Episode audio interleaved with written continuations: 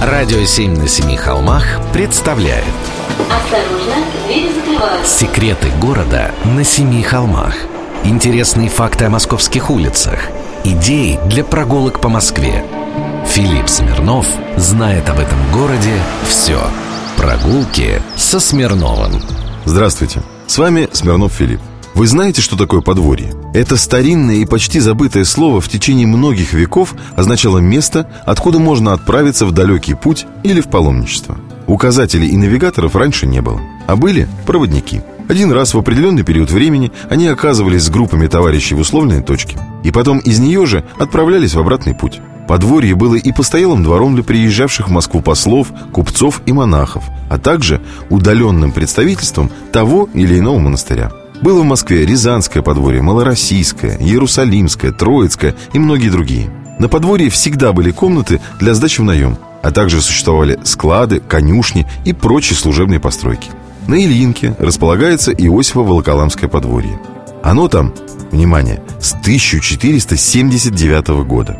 Тогда был такой Иосифово-Волоколамский монастырь, один из самых богатых и почитаемых на Руси монастырей – Например, в XVI веке у этого монастыря было 160 деревень и поселений и более 10 тысяч монастырских крепостных крестьян. Этот монастырь и сейчас стоит под Волоколамском, но он уже не такой крутой. От его подворья тоже осталось не густо. Всего одно здание, построенное в конце XIX века знаменитым московским архитектором Александром Степановичем Каминским. В этом здании читаются старорусские мотивы, и на нем присутствуют готические детали – в то время это уже и не подворье даже было. Необходимость в них отпала. Был простой доходный дом, доход от которого и шел в пользу монастыря. А на первом этаже была галерея магазинов. Мануфактурный, братьев Третьяковых. Текстильный, купцов Бетипажа и Люшта. Башмачный, купца Королева. Чайный, купца Боткина. А также голландский магазин мануфактурного товара купца Эйхмейера – Понятно, что из этого рая для шопоголика в монастырь уже никто ехать не хотел. Ну а вы поезжайте на Ильинку, посмотрите. Прогулки со Смирновым.